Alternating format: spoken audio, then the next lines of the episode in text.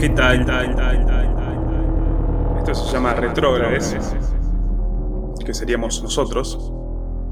Retrógrades.podcast.gmail es nuestro correo. Ahí pueden enviar cualquier queja o amenaza que quieran dirigir a mí, a Tomás Hola. y a Ignacio. Sí, las amenazas serán más anales las mías. Yo hago intermediario. Amenazas a al conjunto, ¿por qué no? Este es un Son, programa. son muy bienvenidas. son sumamente bienvenidas. Te diría que, por lo menos más que las quejas, ¿no? Este es un programa para ensayar ideas a partir de sucesos de actualidad o fenómenos contemporáneos. Y hoy vamos a hablar de los memes. Es memester que sea rock, decía Papo a fines de los 90, anticipando como siempre una era y mm, también creo manteniendo, tratando de mantener unidas dos formas culturales que estaban destinadas a, a separarse en la medida en que el nacimiento y el auge de una coincidía más o menos con el languidecimiento y eventual muerte de la otra. Me refiero al rock con esta última y con la primera a los memes. Hoy por meme se entiende, creo, cualquier, se ha dilatado mucho el concepto y se entiende prácticamente cualquier imagen que uno publique en una red social para comentar lo que sea o para, para expresar lo que sea. Querríamos tratar de fijar un poco mejor el concepto, nosotros al menos, para, para la discusión. Para quienes no lo sepan, y esto quizás es interesante porque hay gente que no lo sabe, meme es una palabra que acuñó eh, Richard Dawkins, que es un biólogo inglés, o británico, no sé si inglés. Es un tipo que en aras del cientificismo se permite ser bastante desagradable. Y el concepto meme está pensado co- con una sonancia acústica y conceptual con el eh, concepto de gen. En castellano se pierde, pero en inglés es meme gene. Y así como el gen contiene, transmite, reproduce información genética, el meme contiene, transmite, reproduce información cultural. Y la definición del mismo Dawkins es muy laxa porque va, creo, desde una canción, desde un estribillo, por ejemplo, una melodía, a una frase hecha, a una técnica, por ejemplo, de construcción. Entonces, ¿de qué estamos hablando? Pero bueno, es, es una primera forma de ceñir un poco el concepto para nosotros, es decir, meme no es cualquier imagen que circula en las redes sociales, son aquellas que son susceptibles justamente de una repetición y tienen en sí mismas cierta invariabilidad. Y por eso quizás yo antes entendía el meme como una plantilla, como un molde para una idea, digamos, una imagen de esas imágenes que se repite invariablemente, pero con un texto que cambia. Y desde ese punto de vista, creo también podemos incluir los stickers, los GIFs, los emoticones. Necesariamente se extiende un poco el concepto, creo, porque de hecho se extiende, pero también porque mm, hay algo similar sucediendo también con ese tipo de, con esos formatos. En fin, esta es una primera definición preliminar para luego atacar la idea, después de que sufran esto.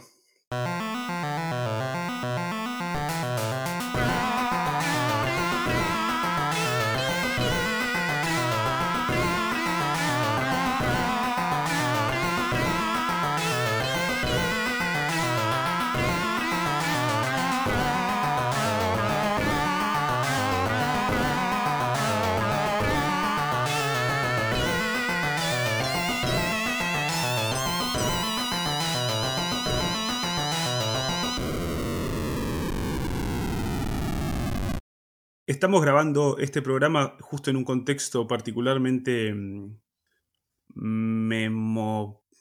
¿Cómo sería? Fílico. Memofílico.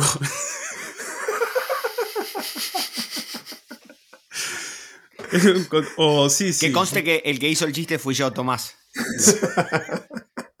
para, sacar, para sacar crédito. en un contexto particularmente memofílico porque eh, amenaza con ganar el torneo, bueno, no hoy, ¿no? Pero eh, estos días Boca y tanto Nacho como Tommy son de...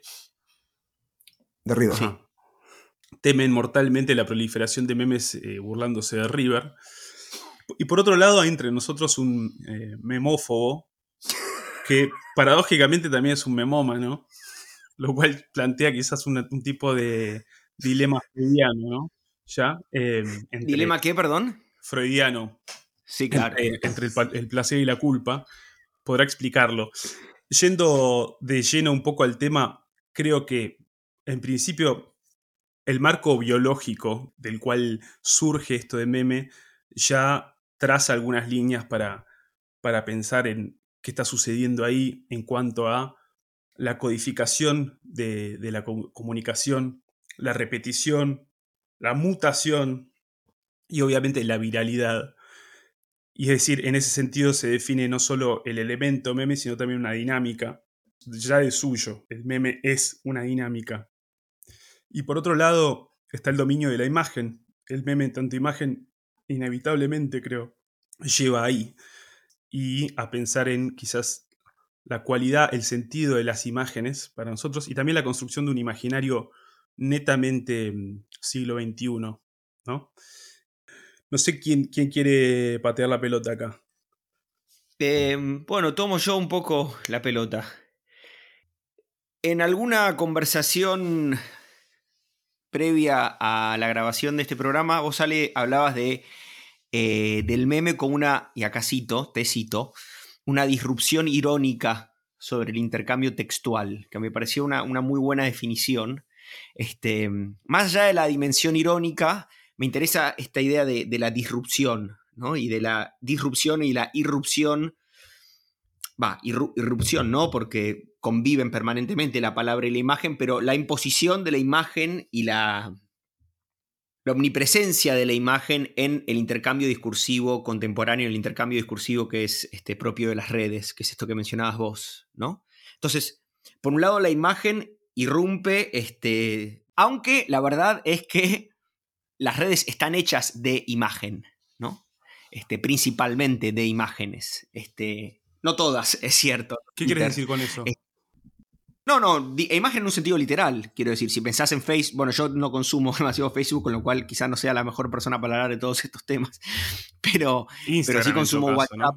O TikTok. Instagram y, y en Facebook también hay un protagonismo particular de la imagen y en general, creo, este, TikTok, eh, en fin, las redes que, hoy creo cobran mayor protagonismo, con la excepción de Twitter, que no es menor, este, están protagonizadas por la imagen. Y creo que aún en Twitter o aún en las redes en que la palabra, el, verbo, eh, tiene un protagonismo mayor, eh, la imagen es, un hilo, es un vector, es una fuerza, digamos, constitutiva del intercambio simbólico en las redes. Pero más allá de eso, más allá de, de si tengo o no razón al decir lo que digo, creo que esa disrupción de los memes supone también una, una condensación, ¿no? Y, una, y en algún punto una exposición precisamente de- del protagonismo de, de la imagen en sentido literal, pero también en un sentido amplio, ¿no? De la imagen en el sentido de la, de la representación, ¿no? Del esquema, por A decir ver, así. para que no se vaya tan, tan largo todo. Em, Sí, sí. A lo que yo me refería con la disrupción irónica respecto del texto es que la imagen viene a interrumpir un intercambio netamente textual y en ese sentido es como que se desautoriza ese intercambio textual justamente porque tiene, como decís vos, el poder de condensar el comentario en una imagen y también de disolver cualquier tipo de, creo, desarrollo posterior en la ironía misma, ¿no? En la ironía misma de, de- de la imagen que propone en el caso que sea. Pero creo que como forma el meme, el hecho de tener un formato cerrado que cierra el sentido sobre sí mismo y que no permite ninguna articulación, es de alguna manera una ironía con respecto a un contexto textual, valga la redundancia, em, que es naturalmente abierto y potencialmente infinito y que le da pie al meme, o sea, el, el contexto de las redes.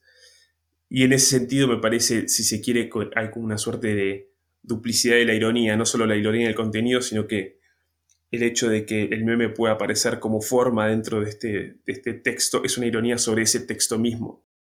Eh, por otro lado, yo en, en un ensayo que no sé si estará publicado cuando salga esto al aire, pero había puesto una cosa sobre la textualización de la imagen. Eh, en el sentido de que los memes, al menos, funcionan, o sea, ponen la imagen al servicio de una dinámica que es conversacional, por así decir, y no visual. Es una dinámica siempre de intercambio. Por más que sea irónica y no dé pie quizás a eh, una conversación, a un diálogo, algún tipo de intercambio, qué sé yo, discursivo, a ningún debate o digamos, que la cosa se agota ahí en el meme, eh, forman parte siempre de un intercambio de naturaleza, de índole textual, porque es, está dentro de una conversación eh, del tipo que, se quiera, pero digamos, no es casual ¿no? que Instagram, siendo una red primariamente visual, no sea un lugar donde los memes tengan una gran, eh, un gran protagonismo. Sí lo es Twitter, por ejemplo, ¿no? Eh, o sí. Claro. Sí, Nacho. No, no, que vos al principio hablabas de el meme como una condensación de una idea, ¿no? Entonces, en cierta manera, irrumpe también en el espacio discursivo, como venías diciendo, para poner una idea en juego, ¿no? También condensada y de alguna manera este, mm, que tiene que evitar su propia mm, justificación, creo que un poco lo que vos decías recién, ¿no? Entonces, en cierta manera, como que, irrumpe y que parece imponerse a sí misma. Y otro elemento más del carácter textual que podría tener esa imagen, me parece a mí, es que está codificada. Es decir, que de alguna manera tiene que tener, son como em, modos, me parece a mí, en cual se generan ciertas concordancias en un espacio tan abierto como es el espacio de, una red global, ¿no? Entonces, de alguna manera es como que por momentos eh, históricos se van generando ciertos códigos visuales que son textuales en el fondo para de alguna manera ir condensando también los intercambios, no solamente condensar la idea, sino que también haya una cierta, insisto, concordancia en, un código en común, ¿no? Vos acá querés decir eh, una una estandarización de ciertas expresiones? ¿Lo, pondrías en esos términos? Exacto, yo creo que es así. Eh, en ese sentido. Por un lado, la imagen pierde, lo hemos hablado también, cierta ambigüedad, cierta riqueza eh, y prácticamente no funciona como imagen.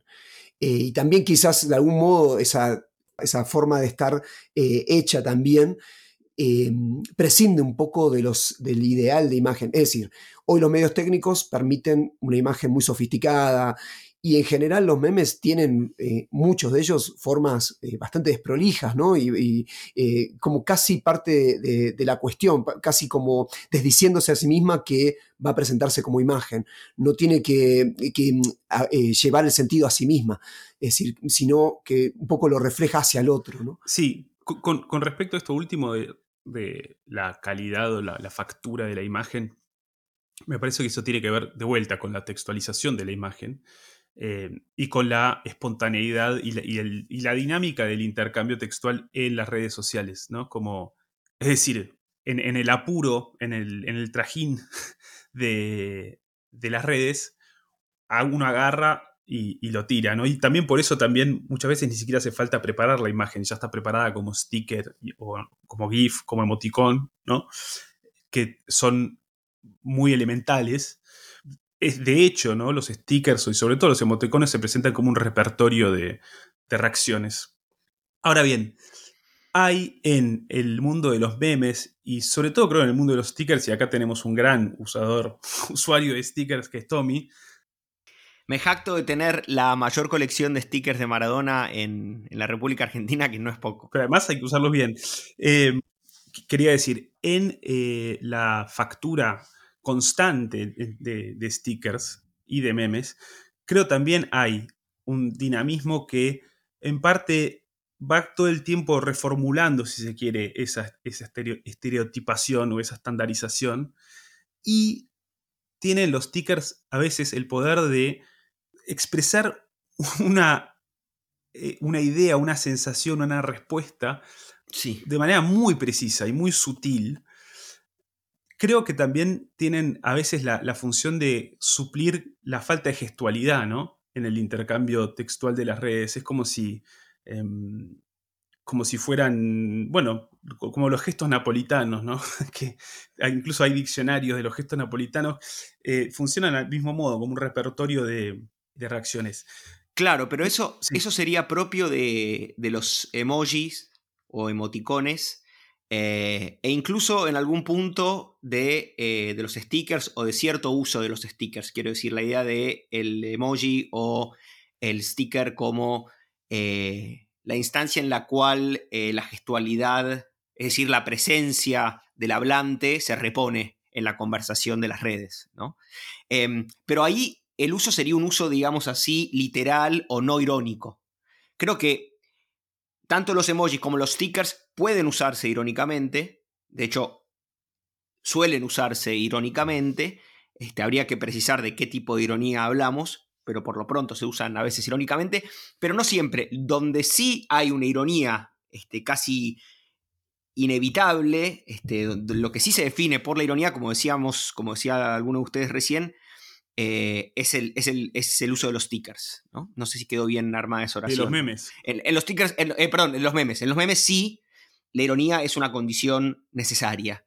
Em, y en ese sentido quería tomar lo que decían ustedes sobre em, la textualización de la imagen. En efecto, las imágenes de los stickers son imágenes precarias, no, no pretenden ser otra cosa, no pretenden ser una imagen sin un texto y en ese sentido me parece interesante que la mayor parte de los memes, siendo imágenes, en realidad se componen de más de una imagen. Es decir, hay una diferencia, la diferencia está inscripta en los propios memes. Por ejemplo, qué sé yo, en el meme, el famoso meme del tipo que le mira el culo a una chica mientras camina con su novia, ¿no? Ahí, hay tres elementos. Y de hecho esos tres elementos suelen dar pie a la textualización, ¿no? Es decir, hay un texto, volviendo a la, definición técnica de meme que traías vos, Ale, ¿no? una imagen invariante sobre la cual pueden inscribirse textos que sí varían, ¿no? Bueno, a cada uno de esos personajes le corresponde un texto. Lo mismo con el mejor meme de todos, del que creo habría que hablar detenidamente, incluso dedicar otro programa, que es el del perro débil y el perro fuerte. O, por poner un último ejemplo, el de la, el meme que se llama Kombucha Girl, la chica de la kombucha, que es una chica gordita que prueba la kombucha, primero pone cara de asco, después dice, ah, cara puede ser, y finalmente dice, no, no, no. Digo, en estos tres memes que son arquetípicos, la textualización se manifiesta de ese modo. ¿no? Es decir, que hay, hay, hay, distintas instancias, hay un movimiento de diferencial, por decir así, si se me permite quizá una palabra un poco grandilocuente, este, dentro de la imagen. Sí. Por supuesto, las imágenes del arte, las imágenes propiamente dichas, este, también inscriben en sí la diferencia, pero en este caso es de una manera literalmente, estrictamente textual, ¿no? Sí. Em, quiero repetir dos ideas que por un lado el hecho de, o sea, por un lado tenemos el, hecho de que no funcionen como imágenes, ¿no? Y creo que en eso va algo que excede a los memes y que excede a, los stickers, etcétera, etcétera, y que tiene que ver con un tipo de sensibilidad contemporánea. Si uno piensa en las imágenes que ha legado, por ejemplo, el siglo XX, que eh, fabricaba sobre todo la, fotografía y la, y la televisión, y que además están suelen estar ligadas a acontecimientos de gran porte, eh, sea de orden político o deportivo o em, del entretenimiento, etcétera, etcétera. Marilyn Monroe y su vestido, el Diego con la copa. James Dean con la moto, sí. Exacto. Creo que ahí hay una, si se quiere, lógica de una imagen emblemática que todavía tiene, por, por muy banal que sea eh, su, su origen, alguna lógica también simbólica eh, de justamente no reducirse, no agotarse dentro de un intercambio textual, sino dar pie a, abrir una suerte de mundo o a insinuar. Una ausencia, algo que no, algo que no termina de, hacerse presente en, la imagen también. Aún, aún, limitadamente, no nos vamos a comparar a, a, la iconicidad de Maradona de James Dean con los iconos de Ravena, ¿no? No, no, por supuesto. Pero, pero no, no, pero quiero decir, entiendo, eh, lo entiendo de ese modo, ¿no? No, no, no se reduce a la presencia de un, intercambio textual o de una... Sí, perdón, interrumpa, pero e incluso el soporte, ya criticado en el siglo XX como un soporte bastante volátil, era un soporte más fijo, digamos, uno podía conservar esas imágenes, el póster, ¿no? Es decir, alguna todavía tenía una idea de que tiene una presencia en sí mismo, en ese carácter simbólico que vos señalabas. Sí, y que también, digamos, esa permanencia de, la imagen eh, tiene que ver con un dinamismo de la sociedad toda, ¿no? Claro. La imagen irónica del meme, en cambio, creo que pierde toda dimensión simbólica. Por supuesto, uno diría, pero, por supuesto que pierde toda dimensión simbólica, no es un símbolo, es, es, un chiste, es un chascarrillo, lo que fuere. Pero me parece, de vuelta digo, que hay algo de un orden mayor y que tiene que ver con la estabilidad y la función de las imágenes en nuestra cultura, en nuestra cultura, en el siglo XXI. Es decir, las, las imágenes eh, que ha dado el siglo XXI, primero, ¿cuáles son? Segundo, qué porte y qué, estabilidad, qué presencia, qué mm, eh, importancia y, vigencia y vigor tienen. Eh, me parece que hay un cambio notorio ahí, y el meme ahí no es, que eh, contamina con su lógica, sino que es parte también, de la misma manera que lo eran la fotografía o la televisión, parte de un dinamismo distinto que se articula con el cambio de, con el advenimiento de la Internet. Ahora bien, em, si bien no tiene un carácter simbólico por sí mismo, digamos, como una, una, intención propia de la imagen, por el otro lado vos también has señalado que en cierta manera hay imágenes que, que de alguna manera encajan más con la época que otras. Por decir una manera, hay memes que es si vos querés que estamos hablando del contenido, ya no de la forma meme, pero de ciertos contenidos que son, de alguna manera, condensan, como vos creo que apuntabas también a un tipo de sensibilidad. Decían el perro grande y el perro chico. ¿Por qué tiene tanto, tanto éxito, por decir una manera, y logra eh, codificar tantos intercambios de diferentes tipos? Porque pueden ser desde deportivos hasta, no sé, eh, de, otros culturales, eh, políticos, etc. Históricos. ¿Por qué lo hace, no? Históricos. ¿Por qué lo, lo logra hacer? Porque de alguna manera no digo que sea simbólico, pero algo nos puede estar diciendo de la época también. Es una especie de metalenguaje, por decir una manera, una metadiscursividad, ¿no? Que incluso no es consciente de sí. Ahí justamente creo, sabiéndolo o sin saberlo, apuntaba cuando hablaba de, este, de esta dimensión textual de la imagen en los memes y del modo en que aparece más de un elemento. Yo hablaba de una diferencia dentro de los memes, una oposición, pero hay sobre todo una oscilación o puesto mal y pronto una histeria en, al menos los memes más este, paradigmáticos, ¿no? Em, dejaría el del perro grande, perro chico, perro fuerte, perro débil para después, pero ciertamente está esa oscilación o esa, o esa, esa histeria identitaria, diría, en alguno de los memes más, este, más que, más han circulado, ¿no? El de, de, los dos hombre araña, sin duda, en el de la chica con bucha, este, en fin, hay muchos que, en el del tipo que le mira el culo a otra chica mientras camina con su propia novia, es decir, hay una, hay una histeria identitaria, creo yo, hay una ironía. ¿A qué te referís con, histeria identitaria? Me refiero a este. A no, no, no decidir, como expresar una. a una indecisión, a una indecisión o a un coqueteo serio, pero inmediatamente irónico a la vez, este, inmediatamente distanciado a la vez respecto de los posibles compromisos discursivos que pueden estar siendo puestos en juego en la conversación en cuestión, ¿no? Uno está conversando, como dijiste vos, seriamente o intentando conversar seriamente y la irrupción del meme, la disrupción que el meme provee, impone en la conversación, impone una distancia, ¿no? Y creo que esa distancia que yo propuse este, conceptualizar quizá algo torpemente con el concepto de histeria, este, mm, se ve en los propios memes, en, la lógica discursiva de los propios memes. Insisto, en el del hombre araña, en el del tipo que le mira el culo a la otra chica, en el de la chica con bucha, y hay muchos otros también. Bueno, son, son, son determinados, estos estamos hablando de un grupo de memes que creo justamente vos agrupás en torno a esta indecisión u oscilación, quizás identitaria es un poco mucho, pero pero digamos que, expresan una, suerte de vacilación. Creo que el perro grande y el perro chico entra ahí también, en cierto modo, eh, en la medida en que contrapone lo que hay con lo que fue, ¿no? O con, Sin duda, sí, sí, sí. Y, dentro de eso, como decía Nacho, que, tengan e, el, éxito de, de, un meme como ese, sin duda dice algo de, creo, la, sensibilidad contemporánea y de la crisis incluso contemporánea, que, tiene que, tiene que, ver con eh, una proyección a futuro muy dificultosa y poco prometedora, es decir, desalentadora, digamos.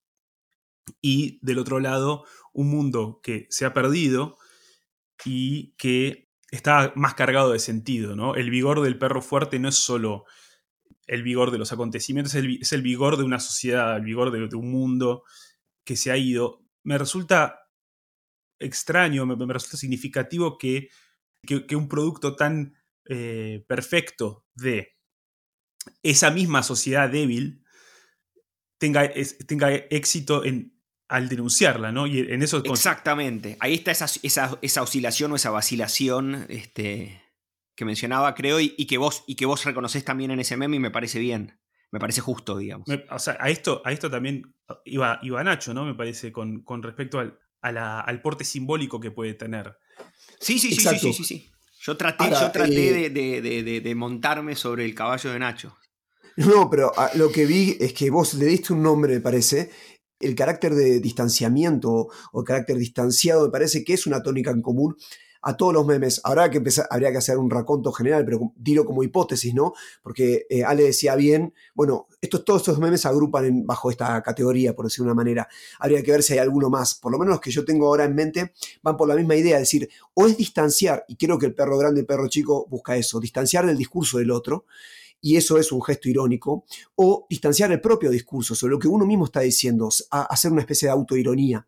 Pero me parece que la, tónica en común generalmente es esa. Yo creo que cuando Ale hablaba de la, irrupción irónica eh, de la imagen sobre el texto, iba mucho más allá del contenido que podía tener la imagen, sino el mismo deslizamiento que genera una imagen con respecto a un texto. Es decir, de alguna manera, Juega el juego del texto porque es una imagen que, como decías, tiene, diferencias, tiene cierto drama interno que lo refiere a ese, a ese drama e incluso uno lo podría transformar en una discursividad, perdiendo también toda la fuerza que tiene la imagen en ese sentido, por un lado, digo, juega el juego en el terreno de, la imagen, de, perdón, del, texto, de lo discursivo, pero simultáneamente al ser imagen se ahorra lo discursivo, se ahorra la posibilidad de tener que argumentar, la posibilidad de, que justamente ponga en juego las palabras y tenga que eh, justificar las palabras y justificar el sentido de las palabras. Todo eso, de alguna manera, como de un solo golpe, permite poner a distancia. Y es también una de las, modalidades, de como también decía Ale,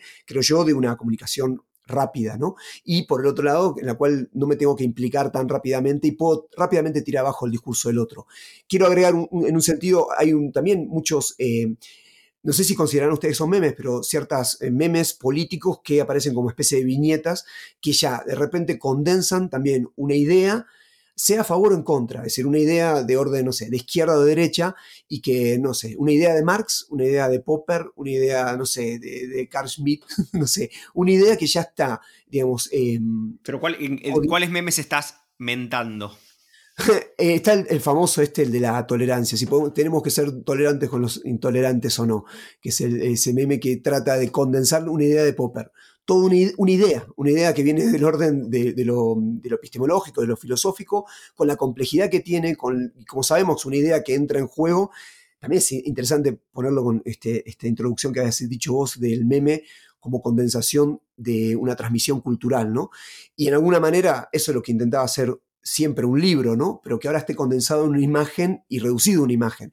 Y que mucha gente se, ya directamente piensa en términos de meme, o sea, piensa que ya está, me ahorro la, lectura de un libro y entrar en la discusión, que lo que quería decir que implica introducir una teoría en el, mundo em, académico, reducido a un meme que obviamente no se puede hacer, pero quiero decir, esa es otra de las formas de la estandarización. Y entonces alguien dice algo, ya pongo ese meme, listo, me ahorré cualquier discusión que yo pueda tener con respecto a cualquier tema, ¿no? O sea, ya está condensada, ya está, la humanidad ya ha resuelto este problema. y quiero decir, eso es el distanciamiento también. Dos cosas. Por un lado, con respecto a esto último, creo que mencionabas, hay un video que no me acuerdo si es de la Universidad de Buenos Aires que explica cómo es la cosa. Eso es un, por lo menos es un profesor que pertenece a una cátedra de, la UBA de, pensamiento científico y hace una serie de videos que son eh, pedagógicos como complementarios a su cátedra. Que, entre paréntesis, bueno, lo cuento si querés, son, para mí son buenos en cuanto a su explicación, son muy didácticos, pero ha eh, logrado introducir en cada uno de los giros para explicar, por ejemplo, sea, la revolución copernicana, memes, ¿no? O sea, en cada uno de esos los actores, no sé quiénes sean, eh, Copérnico, Galileo, todo lo que aparece en Kepler, bueno, aparecen también eh, simbolizados conflictos en memes, ¿no? Claro, ahí habría, eh, entraría en juego algún tipo de estandarización de cómo recibir o reaccionar ante la información que nos están dando, ¿no? Del mismo modo que, qué sé yo, creo hay, hay algo de eso en, por ejemplo, los formatos de televisivos tipo estos que cantan o qué sé yo, que siempre está el momento emotivo, siempre está el momento de la sorpresa, de wow, viste, como, em, no sé, viendo el video este de alguna manera me, llevaba a eso. Pero por otro lado, acá entra en juego tu, memofobia, si no, si no me equivoco. También tu memomanía, porque sos un, sos un buen conocedor de memes, pero... Hay que conocer el enemigo siempre. y vos hablarías, o sea, creo que estabas de alguna manera insinuando algún tipo de empobrecimiento no sé si cultural o... Eh, claro.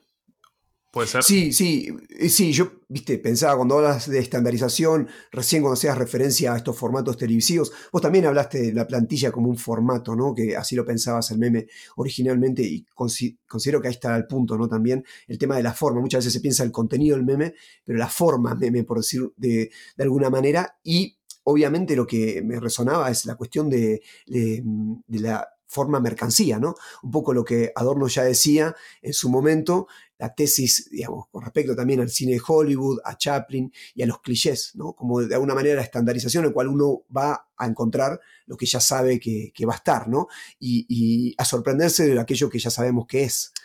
Bueno, yo, a ver, con esta tesis tengo eh, algunas sospechas, porque por un lado habría que ver qué tipo de riqueza había, al menos en lo inmediatamente, digamos, ¿qué, tipo de riqueza se pierde, qué posibilidad de riqueza se pierde, porque si estamos hablando de empobrecimiento, de alguna manera es una degradación de algo, ¿no?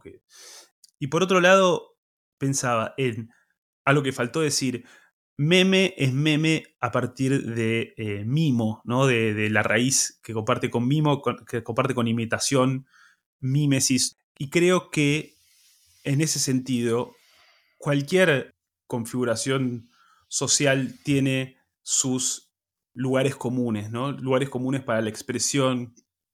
Sus impulsos miméticos, ¿no? Digo, la, la mímesis es constitutiva de la sociabilidad. Totalmente. Inevitablemente. Y en, ese sentido no sé si eh, los memes justamente son, esta, son la mímesis que, o el, el proceso mimético de imitación que le cabe o que han generado espontáneamente las redes sociales como foro, la palabra está muy mal colocada, pero se entiende, enorme. Y dentro de ese foro y dentro de ese proceso mimético, me, me parece sería, por un lado, ¿cómo decirlo? comprensible o, qué sé yo, no creo que los, los, otros eh, códigos miméticos, los otros códigos estandarizados de conducta, de respuesta, de, gestos, de amabilidad, etcétera, etcétera, tengan de por sí, de suyo, al menos en cuanto a la forma, una, una riqueza necesariamente mayor, em, no lo sé, pero en todo caso sí es interesante que ese proceso mimético esté cargado, justamente, nos repetimos, pero desde otro lado, de ironía y, y de distanciamiento y de quiero una cuestión. Totalmente de acuerdo con lo que, vos decís, o sea, está bien, hay que ponerlo en ese, en ese terreno, o sea, em, el, mundo meme, eh, su, su, identificación o, digamos, su antecedente, para decirlo mejor, es la configuración cultural y los lugares comunes. Totalmente de acuerdo. Ahora, la tesis de Adorno, hasta donde yo entiendo, es que la mímesis es una degradación de la experiencia. Vos decías, bueno, ¿qué, se degrada? Hay una degradación de la experiencia. Y bueno, Benjamin también lo veía eh, viendo que había un proceso de degradación a partir de la, de la segunda, perdón, de la Primera Guerra Mundial, eh, en el cual ya no había formas de, de algún modo, de mentar, de poder decir eh, la experiencia vivida, ¿no? O sea, había una experiencia traumática que no se podía traducir en ninguno de los códigos culturales existentes. Ahora bien. Es cierto, eso igual habría, que, habría que preguntar si, si, tiene razón al decir eso. Em, yo creo que en cierta manera sí, de algún modo eh, uno puede pensar cierta literatura tipo em, Primo Levi como respuesta también a ese, a ese problema. Está la famosa frase de Adorno, siempre mal interpretada, sobre si se puede o no seguir haciendo poesía después de Auschwitz, pero también tiene algo que ver con la posibilidad de pensar una experiencia de un orden, eh, creo yo, sí, más profundo. Quiero decir con esto, yo creo que toda cultura es una degradación de la experiencia, eh, simultáneamente un posibilitador de la experiencia. Ahí está el carácter creo yo, de lo que decía Freud, el malestar de la cultura. O sea, inevitablemente tenemos que pasar por los códigos culturales, e inevitablemente esos códigos culturales no logran agotar de ninguna manera lo que significa la experiencia humana y siempre va a estar ese malestar. Y de algún modo las repeticiones son de algún modo el, reflejo de justamente la necesidad, eh, la necesidad de generar una estabilización y simultáneamente la imposibilidad que ella nos dé lo que promete. ¿no? Ahora, mi pregunta es si el meme eh, no logra en esta idea, yo les decía, un poco quizás un poco marxista, ¿no? Si no termina colonizando demasiado nuestra experiencia en esa pregnancia que tiene la comunicación digital. Y que de algún modo, mismo el meme es, es manifestación de ese malestar. El hecho de que nosotros tengamos todo el tiempo ironía y distanciamiento, es decir, nosotros no podemos lidiar con esto. En, ese, digamos, este último punto, sin duda que sí, digamos, hay, algo ahí que parece apuntar a que algo no está bien, ¿no? O, o quizás a cierto malestar con, o cierta incluso conciencia de su, propia pobreza, ¿no? El, de vuelta, el perro, perro grande, perro chico es, es ejemplar en este caso. Y ahí me pregunto si, y esto es algo que hablamos hace mucho tiempo, em, si no hay, eh, si, no está operando cierta constricción objetiva de las redes sociales, es decir, un formato del discurso y del intercambio que ya de por sí mismo es pobre y efímero y, irónico. Irónico. E, y, en pos de, ser dinámico, em, soslaya eh, cualquier posibilidad de justamente darle, darle lugar a, como decías, a la experiencia. Con respecto a lo de Benjamin, yo no sé, pensaba por ejemplo en Otto Dix, un pintor alemán, em, que tiene toda una serie, incluso quizás es más, es más significativo no tanto sus cuadros sobre el conflicto mismo, sino los cuadros, los retratos de familias y demás de, toda la tipo Max Beckman, bueno, todos esos pintores expresionistas de entreguerras. Sí, de entreguerras, que creo que, digamos, quizás ahí hay, hay algo como, como respuesta a esto que decías de Benjamin. Em, pero como una afirmación en todo caso. Mira, como una afirmación, pero por otro lado, confirmación. Digamos, creo que se expresa como una, una suerte de, de malestar y, de una agonía y, a veces de un modo quizás, no sé si decir profundo, pero ah, es inquietante los retratos de, de Otto Dix o de Beckman, todas las, todas esas figuras así grotescas y superpuestas y qué sé yo. Bueno, en fin, eso, eso por un lado. Por otro lado, volvía a, eh, con esto de la constricción objetiva que eh, proponen las redes, que quizás es una idea que había dicho antes, en la medida en que buscan una lógica del, entretenimiento, y creo que los, memes en parte están dentro de eso, es decir, así como antes el entretenimiento para nosotros era la televisión, hoy son las redes, y en ese sentido los memes cumplen, creo, una función de, de, entretener, de divertir, de, y no pueden, ¿cómo se dice? La construcción objetiva estaría en el hecho de que los memes no pueden cumplir otra función que no sea la del humor, la, perdón, la, del comentario irónico. Hay como una, una, impotencia también ahí, ¿no? Así como puede haber una sutileza eh, en el comentario mismo, también hay una impotencia en cuanto a la índole del comentario no puede, es, más o menos invariable. Hmm. En ese sentido, cuando Nacho hablaba de, una experiencia de la pérdida de una experiencia vivida o una experiencia, no sé cuál fue el término, más profunda.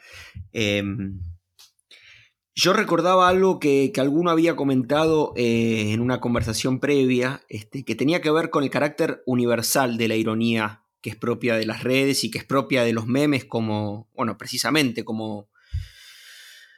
Em, como denominadores comunes de la conversación. ¿no? Este, donde esa ironía, al ser universal, pierde este, su, su, potencia de pensamiento, por decir así. ¿no? Es decir, porque la ironía de. su potencia irónica. Entiendo yo, ¿no? ¿Cómo? Con su potencia irónica también. pierde, su, pierde, su, potencia irónica, ¿no? Porque la, ironía es, al menos aún me gusta entenderla a mí, es la ironía de una singularidad ante un código, por decir así ante un consenso. ¿no? Y, lo, interesante en todo caso es, acá, es que acá la ironía es el código mismo y es la universalidad misma. ¿no? En ese sentido, los memes que estamos mencionando son los más irónicos de los memes. habría que referir, así como referimos a los emoticones, a los emojis o a los stickers, a, estas, especies de postales que circulan este, en general, eh, bueno, no quiero descalificar a, posibles oyentes, ¿no? Pero este, como que tengas un buen día en los grupos de WhatsApp, ¿no? Este, que, que Dios los bendiga, ¿no? Estos lugares comunes también son una manifestación del modo de circulación este, de la información y del sentido en las redes y también nos remiten a la promesa hasta aquí incumplida este, de hablar sobre la relación entre los memes, los stickers y, las nuevas formas del, populismo o en todo caso de, la derecha alternativa. A eso quería ir yo. Em, con respecto a lo que decís de la ironía como consenso, es decir, hay un consenso en torno a la ironía, entonces la ironía ya cómo funciona. Dentro de los grupos de ultraderecha, en foros como 8chan, que ahora cerró, pues ahora cerró ya hace un tiempo, dentro de esas conversaciones eh, se, van acumulando capas de ironía, ¿no? Eh, funciona así el código, es decir, la gente que entra sin saber nada, no entiende nada y no entiende porque el, mensaje está tan codificado dentro de ironías sobre ironías y sobre ironías, está, totalmente apilado eh, y en ese sentido hay como una saturación de ese consenso, ¿no?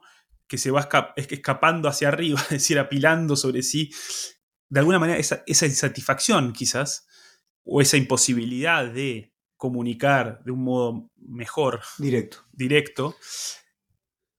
También puede ser por la censura, ¿no? Por el tabú, que ciertas cosas se puedan decir o no, Totalmente. Pero también se juega con eso, es decir, es, una forma de burlar el tabú respetándolo, tipo de, burlarse, ¿no? De burlarlo y de burlarse del tabú.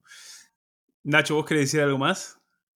No, simplemente que cuando llega el meme, me parece que uno se siente un poco medio forzado a, empezar a pensar en eso. No, sé, no, lo veo yo como algo que viene a expresar a uno que quería decir, sino al contrario, uno tiene que empezar a adecuar sus propias expresiones o sus propios intercambios en relación al meme. No sé si logro explicarme, ¿no? O sea, me pareciera como que hay algo que es externo, ¿no? En esta forma objetiva que vos señalabas antes, eh, con lo cual aparece la, conversación o, la, red. Hay, hay, algo, eh, estoy de acuerdo, y quizás de vuelta eh, con respecto a, la, opresión del formato de, red, que quizás em, es esta mecánica paradojal por la, por la cual cuanto más extensa es la red de usuarios y cuanto más extensa es la, conversación o, como se dice, el, espacio común, más tiende a estandarizar justamente. Es decir, es como un principio de gravedad. Cuanto más grande el cuerpo, más pesado y, más, más, tiende a un centro, más tiende... Y esto tiene, eh, tiene, que ver en parte con otro tema del que hemos hablado, que es el de la descentralización, ¿no? Que no puede, no puede sobrevivir en la dispersión y los memes quizás tenderían a hacer esto. O sea, estamos hablando de nuestra experiencia personal en la que uno se ve forzado a adecuar su respuesta, su conducta a los memes o al tipo, ¿no? O, en todo caso no puede evitar, no puede evitar la referencia, no puede evitar eh, a la hora de responder pensar en ese repertorio que tiene a disposición y al que todos inmediatamente responde, que, todo, que es inmediatamente inteligible para todos. Bueno, pero tú no ves ahí un empobrecimiento, por ejemplo, de la, idea, de la, de la, sí, la complejidad de una idea, por ejemplo, que esté eso ahí gobernando, porque eh, hablo de colonización en el sentido de que no sé si antes, siempre la cultura es pregnante, obviamente, para todos los aspectos de la vida, pero no sé si esto no, tiene un carácter eh, demasiado ¿no? Em, invasivo. Tommy, vos ibas a decirlo. Hay una precarización eh, de la palabra si en efecto la palabra se reduce a los intercambios en las redes. Quiero decir, yo cuando converso con, ustedes en nuestro grupo de WhatsApp uso muchos stickers.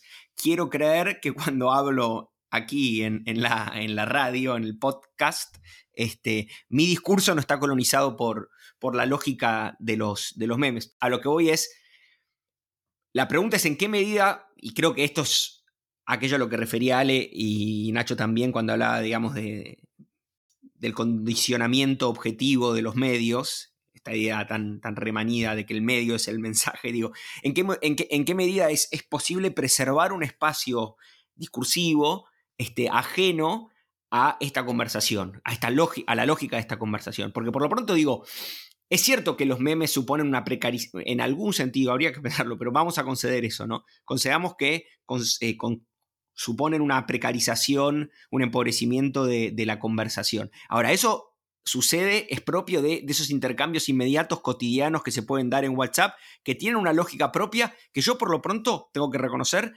considero muy gozosa, ¿no? Digamos, me divierto mucho. Bueno, Ale este, vive afuera hace años, otros amigos míos también, este, y, nuestro vínculo en gran medida se sostiene y, no se precariza, y no se precariza, en virtud de esos intercambios pelotudos, si se me permite la sofisticación, este, en la mediación de los memes, ¿no? Es, mucho decir igual eso, es mucho decir, es decir, es, No, es mucho decir, es mucho decir, en parte. En parte. Yo, yo quiero. Pero hay, toda una vida que está supuesta en esos memes, en ese caso, que no es el. Exacto, exacto. La pregunta es. La pregunta, bueno, pero vos hablas de colonización, entonces digo, ¿en qué medida esa, vida es en efecto colonizada? Eh, hay, hay, una vida supuesta y.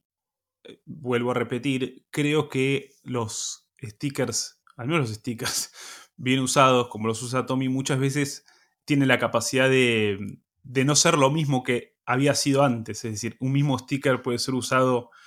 Porque también hay una ironía respecto del uso mismo del sticker, ¿no? Uno está usando el sticker y no quiere ponerlo como esto soy yo. Ah, digamos, ah, existe esa posibilidad, quiero decir, existe la posibilidad. Pero eso no te redime, en todo caso. Con, digamos, en sentido contrario a lo que acabo de decir, nosotros que nos, yo al menos que me considero un usuario sofisticado de los stickers, en esa supuesta sofisticación o pretendida sofisticación estaría distanciándome a la vez de esa distancia que es propia de los, de los stickers, ¿no? Y, pretendiendo entonces de algún modo estar más allá de, ¿no? Pero creo que eso es ilusorio. Está bien, está bien.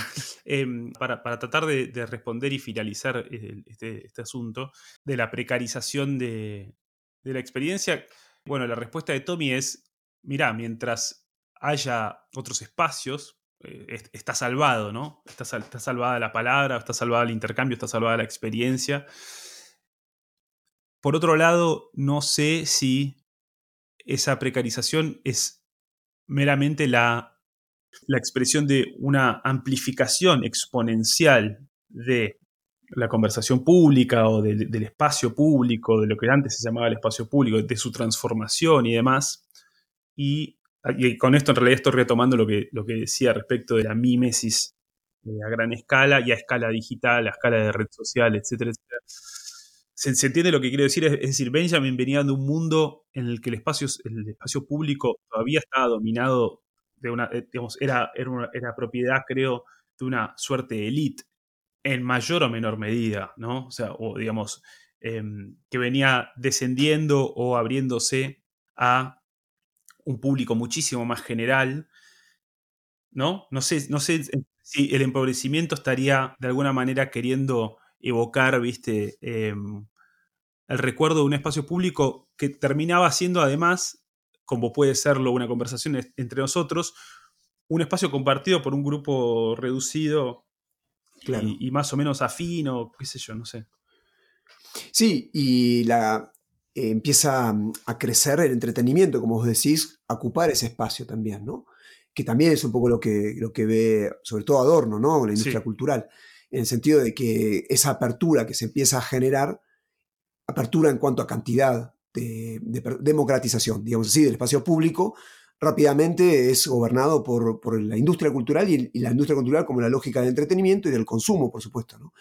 Em, y vos dijiste, esto es parte de lo mismo, en ese sentido. Claro, y, sí, de alguna manera yo lo veo más o menos así, eh, y, lo cual no quiere decir que después esa, esas lógicas o, digamos, e-, esos, esos modos de comunicación del espacio más, más grande no incidan y no menguen de algún modo, no, no priman los espacios también más reducidos, como creo el, caso de, de, este video del profesor universitario que tiene que poner memes para hacerlo entretenido y tiene que poner memes para de alguna manera identificarse con sus alumnos. Bueno, es un caso, es un caso muy claro, ¿no? Exactamente, yo pensaba exactamente lo mismo, es decir, ¿cuáles son esos espacios eh, exteriores donde uno ejerce el pensamiento o la complejidad de la experiencia? Y eso es la, pregunta, ¿cuáles son? Si, bueno, eso sería otro tema también para, hablar. Pero sí, quería decir una, pequeña cuestión eh, última, que si el antecedente de esto no eran estos programas de televisión fines de los 90, principios de los 2000, en los cuales insertaban en medio de sus, em, de sus em, ¿cómo se llama esto? De sus informes. Sí, tipo duro de domar y los programas de Dirst. Claro, que iban como ya, y me imagino que eran copia de programas de afuera, ¿no? Iban eh, insertando también ya imágenes estandarizadas que comentaban y también reducían y también ironizaban sobre cualquier nueva cuestión que podía ocurrir, ¿no? Y ahora no es más que la extensión que todos nosotros podemos hacer de esa misma lógica del montaje, ¿no? Sí. Bueno, nos despedimos entonces y mm, ¿Alguien quiere despedirse de algún modo especial? especial, especial, especial, De ninguna manera. De ninguna manera.